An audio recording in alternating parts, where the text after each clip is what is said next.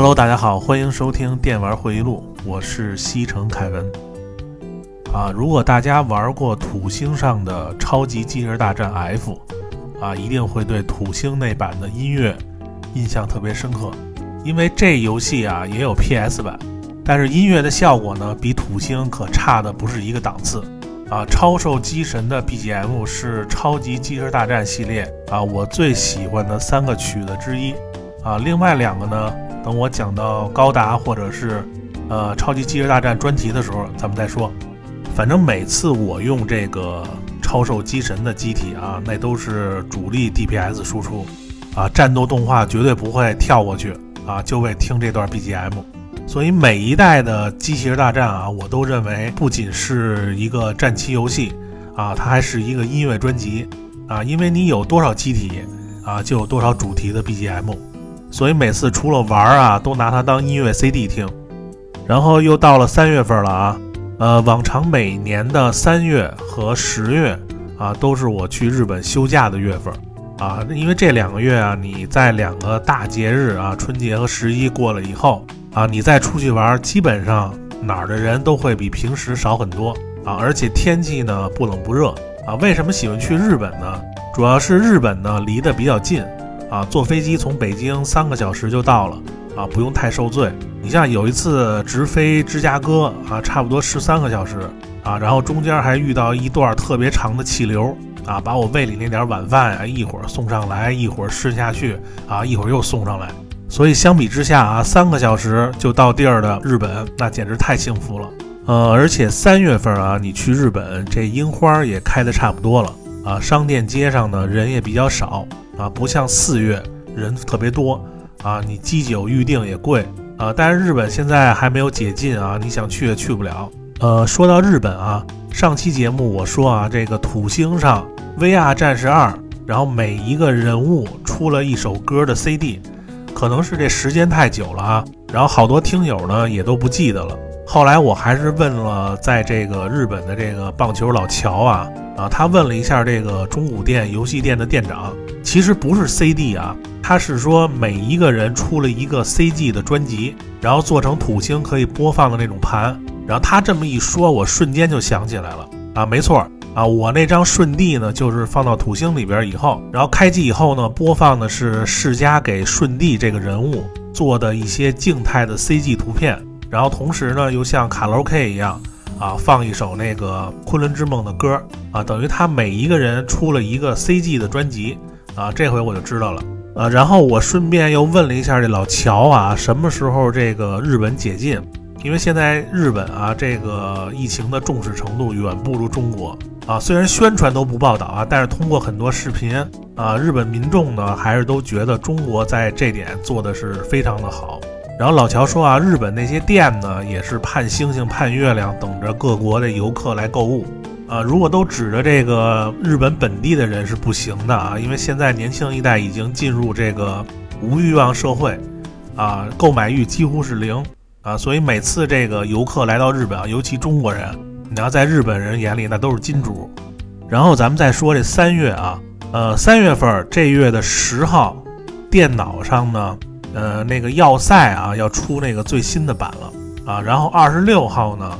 呃，怪物猎人发售啊，相信很多这个猎人啊，已经快等不及了。还有一个就是这月炉石传说也将可能更新啊，最新那个版本，炉石的金币也攒了九千多个了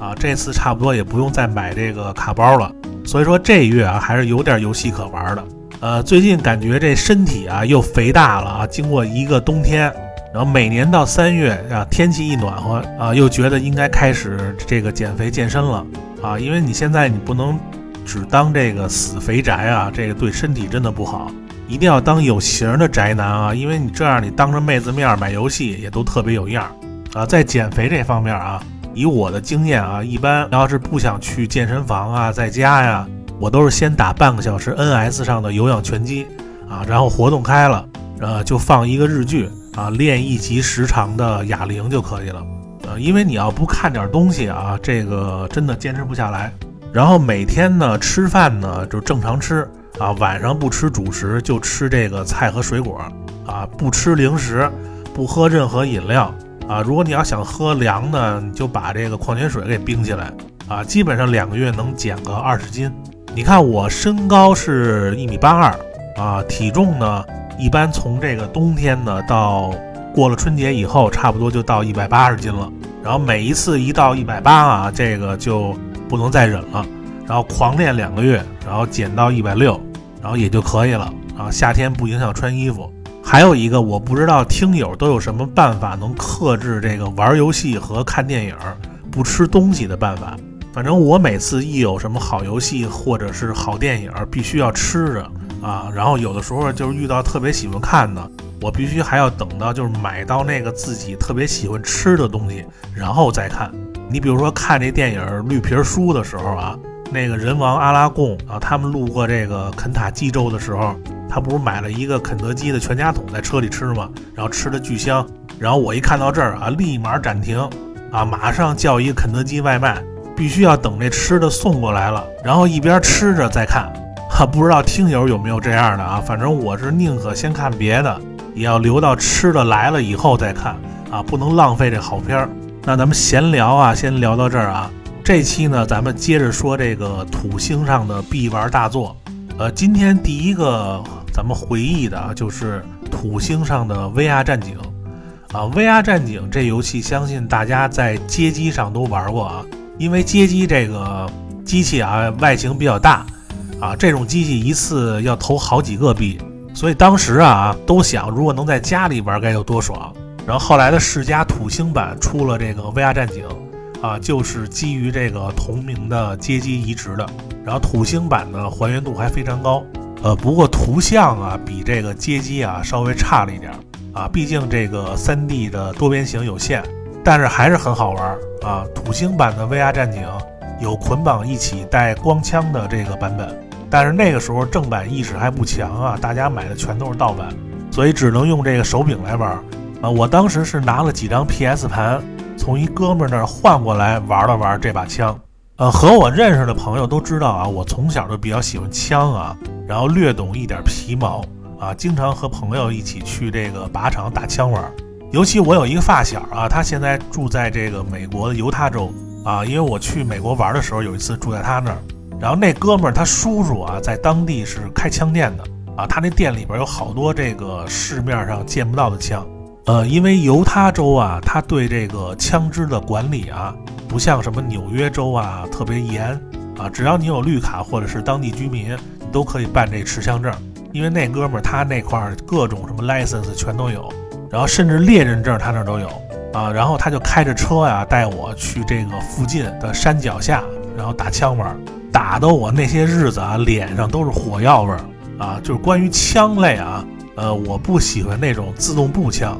呃，凡是那种突突突的，你像 AK 啊、M 十六啊这种枪我不喜欢。然后我喜欢那种啊，就是后坐力特别大的枪。就是打一枪是一枪的那种感觉，不是在那傻突突啊，没有艺术感。然后我比较喜欢的枪呢，比如说散弹枪，你像警用的雷明顿八七零那种，还有那种栓式步枪。然后你像原来八路军用的三八大盖啊，就是三八式步枪。然后吃鸡的那种毛瑟九八 K，都是那种拉栓上子弹的啊，这种。然后还有各种这个手枪都非常喜欢。呃，如果大家喜欢听这个枪的话题啊。回头咱们可以聊一期这玩枪的专题，然后这说远了啊，然后咱们再说土星这把枪啊，我记得是一个就一把橙色的手枪外形的啊，和这个街机厅里的 VR 战警那把外形基本一样。然后每次一开始握着这枪啊，然后上来都先摆一个弯仔枪神那 pose。VR 战警呢可以这个双人合作过关啊，这游戏呢一共三关啊，可以任意选择。然后游戏中啊，电脑呢会自动放大瞄准器，然后瞄准敌人，然后你就快速的开枪就行了。然后有一大批的吃瓜群众啊，给你中间捣乱，啊，过程中呢，你还可以收集其他武器。然后到了二代以后啊，这画面有一些提升，然后游戏过程中呢，还可以选择接下来要走的路线，大大提升了重复可玩性。然后二代有很多这个隐藏的细节啊，在游戏过程中啊，呃，有很多隐藏的武器都藏在你像什么电脑里啊、吸顶灯里啊，还有垃圾桶里呃，只要你多打这些东西啊，然后它就会出很多就是比你手里边更好用的枪。然后还有一个彩蛋啊，就是说在开始选择关的时候，呃，在倒计时结束之前，你狂打屏幕左边那地图上的那小箭头，就会直接跳到第四关啊，就进入最终 BOSS 战。然后这个你要玩街机别这么玩啊，这不傻吗？你直接到最后一关最难那关了。啊，这个游戏用枪玩啊，和用手柄玩完全两个感觉，啊，不过光枪只能给这个 CRT 的电视用啊，液晶电视就不能玩了。然后咱们再说一下土星上啊，还有两个必玩的 3D 格斗游戏，有一个叫《格斗之蛇》，不知道大家还记不记得啊？呃，我觉得大家应该印象最深的就是里边有一人物啊，长得特别像《乔乔》里的承太郎啊。最经典的一关呢，是在一个美国的西部。啊，那关是在一个笼子里边打，然后这游戏最爽的地儿啊，就是说可以把人打飞，啊，破坏周围场景，对手这衣服装备从上到下都可以被打到爆衣，呃，比当时的铁拳啊，可以说这款游戏啊，从各方面也没差太多。然后还有一个游戏叫《东京番外地》，啊，这是一个 3D 器械格斗的游戏，啊，这个大家印象最深的应该是那两个主角吧，一个红人儿。拿着一三节棍，还有一个蓝人拿着一双节棍，呃，因为这两款游戏我研究的不多啊，呃，当时玩的也都是盗版啊，不过印象中啊，这两款游戏流畅度都特别好啊，打起来特别爽。反正在当时三 D 格斗游戏里啊，这两个都算品质特别高的三 D 格斗游戏。然后下边这款游戏呢，我觉得应该又可以算一款可以代表土星的游戏啊，就像樱花大战一样然啊，这游戏就是铁甲飞龙。呃，铁甲飞龙在土星上啊，一共有三代，啊，前两代呢都是射击类的，三代呢是换成了 RPG 形式啊。首先，我当时玩这个游戏啊，从一代开始，当时西四那个游戏店的老板啊和周围的一些买盘群众啊一直在安利，然后他们就说当时土星出了一个特别另类的啊这个射击游戏啊，只要是当时有土星的人手一张。然后后来呢，我玩的第一个感觉啊，就是说这个主角骑在这龙背上，然后在天上飞的那效果特别自然。你想在九十年代啊，这种效果已经属于非常惊艳的了。因为我玩第一款 3D 飞行的游戏啊，是超任上边的，叫《银河火狐》。因为我有那盘卡啊，那游戏好像磁碟机是考不了啊，但是《银河火狐》呢，它是飞机，它还不像这个飞龙。啊，就世嘉做的这种龙啊，飞翔的感觉特别好啊。除了这铁甲飞龙啊，我第一次玩这个魔兽世界，因为我用这人类啊，呃，大家都知道，在暴风城你开了第一个飞行点以后，然后第一次骑上狮鹫啊，一下飞起来那一瞬间，就感觉这游戏特别的好玩。反正我觉得啊，就是在游戏里边飞起来的感觉就是特别真实的，就是我当时玩的这两款游戏。啊，铁甲飞龙呢？这个游戏系统呢也是非常简单啊。呃，普通的快摁呢就是普通攻击，长摁攻击键可以扫敌人啊，松开可以释放这个追踪激光啊。整个这游戏啊，还有一套这个史诗般的庞大的世界观啊，包括整个帝国的这编年史。然后它对每一种这个飞龙的生物兵器啊都有详细的解说。所以说，铁甲飞龙它不是一款简单的就是上来就飞着打的游戏。你从这点你能看出这个制作组啊对这款游戏啊投入的这个心血。去年的各平台都出了铁甲飞龙一的重置版啊，画面挺好的，打的也挺爽。但是总来说啊，还是玩不出当年那感觉啊。因为我记得当时有很多这个包机房啊，有了土星以后，然后每次去都有人在玩这个铁甲飞龙这游戏。啊，不知不觉后边站了一排人在看，所以这个游戏就和《樱花大战》一样啊，属于可以代表土星的游戏啊，必玩的大作。呃，然后咱们该说一下这个《电梯大战二》了啊，因为这张盘我当时买的是正版啊。为什么单独这张买正版呢？因为我觉得主要就是这游戏演员好吧，呃，就第一次看到这画面就特别喜欢啊。最早玩的是街机版的，然后后来土星呢出了这个街机移植版以后。啊，从画面到音效就全面超过街机。然后土星版的细节就是说，你把这个灯打掉以后，画面会有变暗的效果。啊，这个街机是没有的。后来这电梯大战二啊没出 PS 版，啊，在 PS 二和 Xbox 上都出了街机的移植版，整体效果还是不如土星那版好啊，因为毕竟土星处理这二 D 效果啊有独特的优势啊，所以这游戏一出啊就直接买了正版了。现在这张《电梯大战二》土星版在二手市场也是非常难找啊，所以这个价格会很高。呃，泰东公司出的这个《电梯大战一》啊，在 FC 红白机上面是非常出名。然后到了二代啊，这代画面、人物和场景都设计得非常精美啊，有三个角色可以选择。然后一般呢，最好用的就是中间那个女性的角色，主要是手枪的射速非常快，可以压制敌人。啊，因为人物比较小啊，下蹲以后可以躲过比较低的子弹。然后左边这个长发帅哥呢，虽然移动速度最快，但是呢身高问题啊，下蹲躲不了那种过低的子弹。然后最右边那个壮哥啊，手枪威力最大，但是动作太慢。然后这游戏也是可以双人合作的啊。呃，游戏主要的交通工具就是电梯，然后通过上下可以自由控制电梯到各层。然后每关呢都有蓝色和红色的任务门啊，进去之后完成任务可以达到新的场景。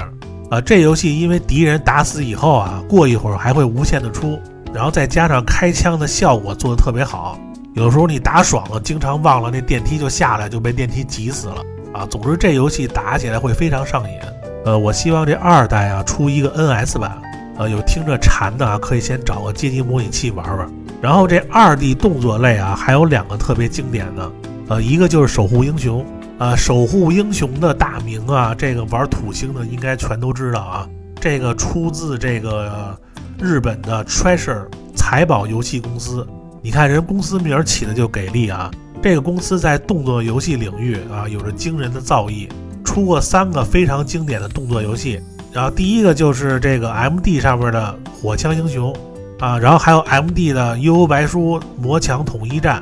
呃，还有就是土星上的守护英雄啊，这三个是最出名的。你看这个守护英雄这界面啊，一看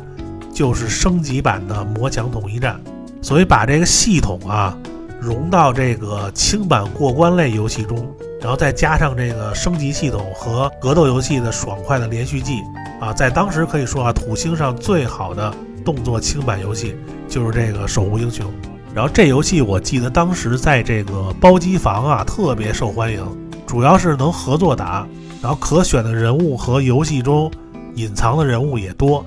还特别适合研究这个连续技。所以说当时土星啊，只要一包机，就有好多人爱玩这个。呃，我一说这个，该有人说了啊，土星上最好的动作游戏不是这个守护英雄，是恶魔城月下夜想曲啊。相比 PS 来说啊。土星的这个月下音质确实是比这个 PS 要好，而且它这内容上面还增加了什么马里亚，还能直接选这个贝尔蒙特。但是因为恶魔城月下夜想曲啊，土星和 PS 版我都玩了，呃，就可以负责的说啊，PS 的画质确实要比土星好不少，有很多场景啊，PS 都用到了 3D 机能，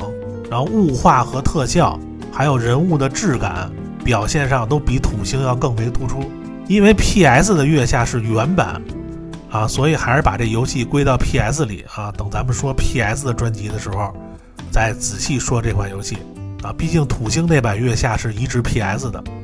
呃，然后土星还有一个这个独占的动作 ARPG 游戏啊，叫《公主的王冠》。然后这游戏是阿特拉斯的子公司啊香草社在土星后期出的游戏，啊，游戏模式呢和这个守护英雄差不太多啊。当时这游戏出了以后啊，一下就火了啊！这画面细腻流畅，音乐和音效也都和这画面搭配的非常和谐。然后这游戏可以算当时土星二 D 画面的最高画质。然后值得一提的细节啊，呃，就是这个游戏的制作人啊，神谷圣治当年可是卡表的人啊，人做过这街机的《龙与地下城》一和二，所以这游戏啊，从这个人设。到这个主角公主的这个打斗的动作啊，熟悉这个游戏的都应该记得啊，这小公主那上中下三段斩，然后再来一个冲天的剑薅啊，就完全是格斗游戏的套路。然后还有这游戏中世纪的这人设，我特别喜欢啊，因为我特别喜欢这种身材特别好，然后还穿盔甲的女骑士。之前也买过不少这种手办其实我觉得土星啊，那个时候真应该多出点这种二 D 的，就是精美的这种游戏，别老整那些不好做的三 D 啊，你跟 PS 争是不是？所以你看这个香草社呀，它这个横版过关的游戏，从这个土星出了公主王冠以后，然后到 PS 二的奥丁领域，然后到这个龙村镇啊，龙之皇冠，还有 PS 四的这个十三机兵防卫圈啊，全都是这个画面美工啊精美到爆的路子。所以这款开山之作啊，公主的王冠一定要在土星上玩一下。呃，然后咱们继续啊。呃，土星上还有一款就是必玩的，当时看啊就是非常另类的战略游戏，就是《龙之力量》啊。这游戏我印象特别深刻的就是说，当时出了以后啊，没有什么人买，因为我当时看这个封面这画风啊是这种中世纪的啊剑与魔法的世界，然后就买了一个。后来回去玩啊就惊了，因为这种百人对百人啊可以控制战略的这种动画战斗形式。当时来说可以说独一无二，以至于后来我安利别人说这个游戏怎么怎么好，但如果你要不亲自玩或者是看这个画面啊，你是感受不到当时这百人对百人的画面的惊艳度。后来我一个玩电脑的朋友说啊，有一款国产的游戏叫《三国群英传》啊，也非常好玩。后来我看了一下画面，一下就认出来了。我说这个是参考了这个《龙之力量》而做的，因为早在九六年啊，这《龙之力量》就出了。《三国群英传》第一代是九八年出的，不过咱们应该支持这国产游戏啊，就人家能把这个三国这题材啊融进去啊，这也是做的非常的好啊。这个游戏都是互相借鉴，大家可以别那么较真儿啊，非要说谁仿谁。你看这暴雪的游戏，不知道参考了多少什么战锤，还有指环王的元素，对不对？但是你依旧觉得暴雪出的游戏特别经典。所以说，大家可以别那么较真儿啊，对吧？这个只要好玩就行啊。咱们接着说这《龙之力量》啊，《龙之力量》这游戏啊，区别于《梦幻模拟战》这些，它主要是这个国与国的战斗啊，你要治理内政啊，收集这个探索武将，还有攻城夺地，然后统一大陆。然后这游戏有一个非常值得提的细节啊，就是说它这个兵种的相克的设定啊，战斗之前呢，你可以选择各种阵型。然后阵型和阵型之间呢，也都有各种增加攻击和防御属性的啊，加上武将特有的技能啊，使得这战术非常的多变，并不是那种傻打傻冲，整体战略就完全是《三国志》的那种玩法，只不过人物都是这个剑与魔法的这种世界的人设。然后当时土星这版的画面呢，在今天看来啊，都非常的精美，所以这游戏绝对是土星上一款必玩的大作。然后咱们再回忆一款还能代表土星的游戏，就是《格兰蒂亚》。呃，当时 PS 的《最终幻想七》啊，可以说是一款让你直接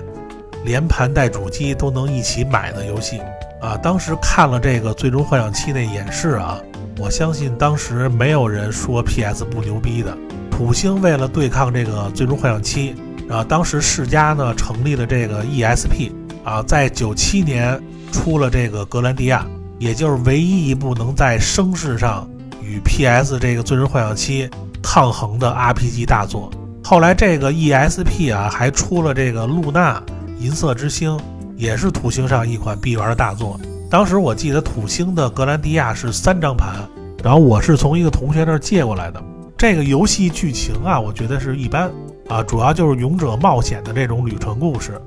啊，值得一提的就是这个游戏的战斗系统，然后它是采用这个半计时的战斗系统，就是战斗中啊人物没有固定的站位，然后战斗过程中呢，这个敌我双方的这个位置啊、移动速度、攻击速度都会对这场战斗产生影响，所以就是这点啊，就是玩的时候就特别上瘾啊。ESP 这公司还得再说一下啊，当时这个土星的这个双 CPU 特性。就是完全能发挥这个特性的，没有几个公司能做到啊。但是 ESP 啊，可以说把这个特性啊，在格兰蒂亚上已经发挥到极限了。因为我这人对 RPG 游戏一般啊，能玩得进去的 RPG 也就是《最终幻想六》，然后《最终幻想七》和八啊，《超时空之轮》就好像没几个啊。但是我玩格兰蒂亚就能玩得下去，而且属于那种啊，就是为了买一个装备。在一个地儿来回刷金币的这种地步，后来出的这《露娜银色之星》呢，也是一款好游戏啊，也算土星一大作，但是都不像格兰蒂亚这样就能玩得下去。啊，导致后来这个 DC 上的这个格兰蒂亚二，我当时买的还是首发，所以我觉得大家如果要没玩过这款 RPG 的，一定要试一下。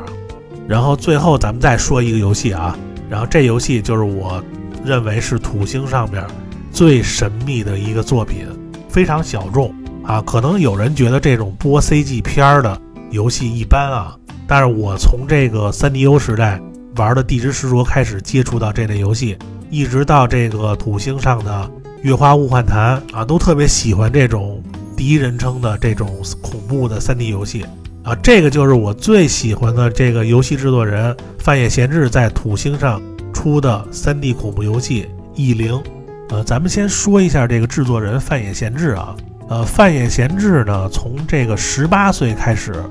啊，就为这个 FC 开始制作游戏了。后来因为这个性啊比较另类吧，然后自己成立公司，啊，主要做一些小游戏。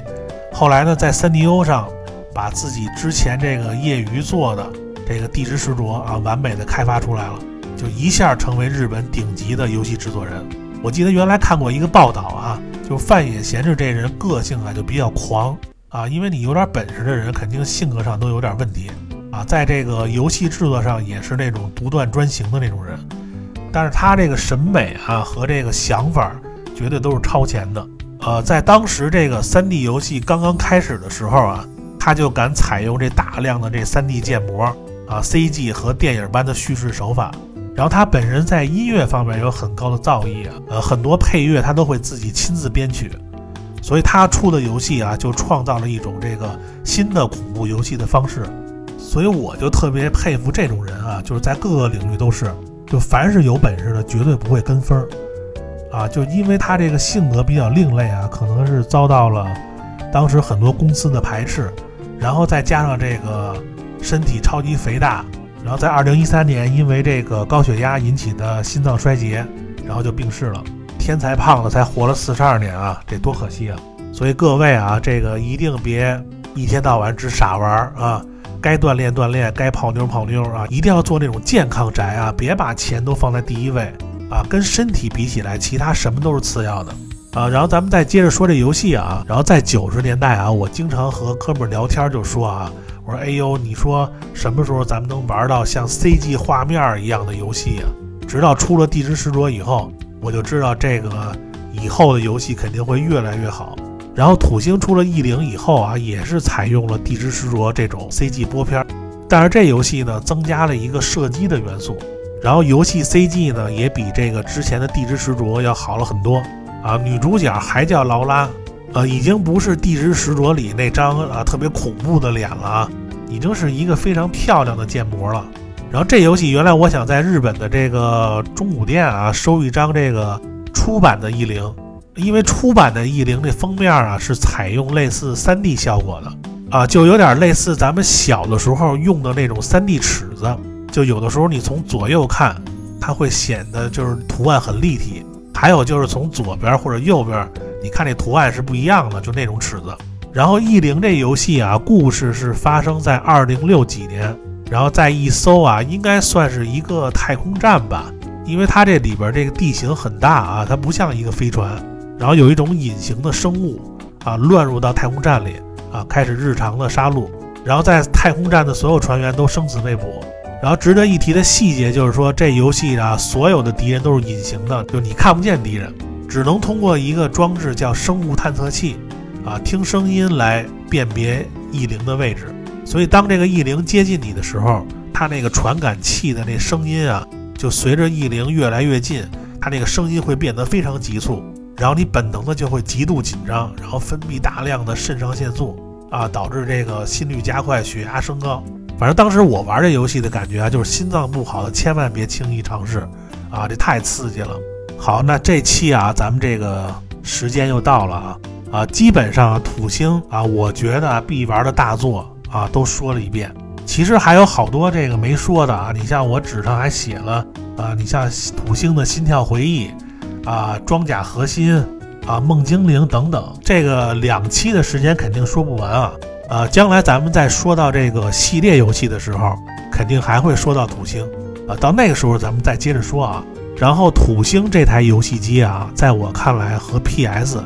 他们两个没有什么胜败之分，更多的是他们给我们带来了很多珍贵的回忆啊。直到今天，我都认为世嘉土星是那个年代一台非常成功的主机。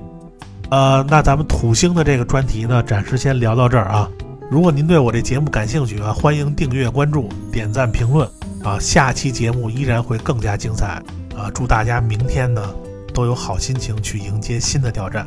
那咱们下周再见，拜拜。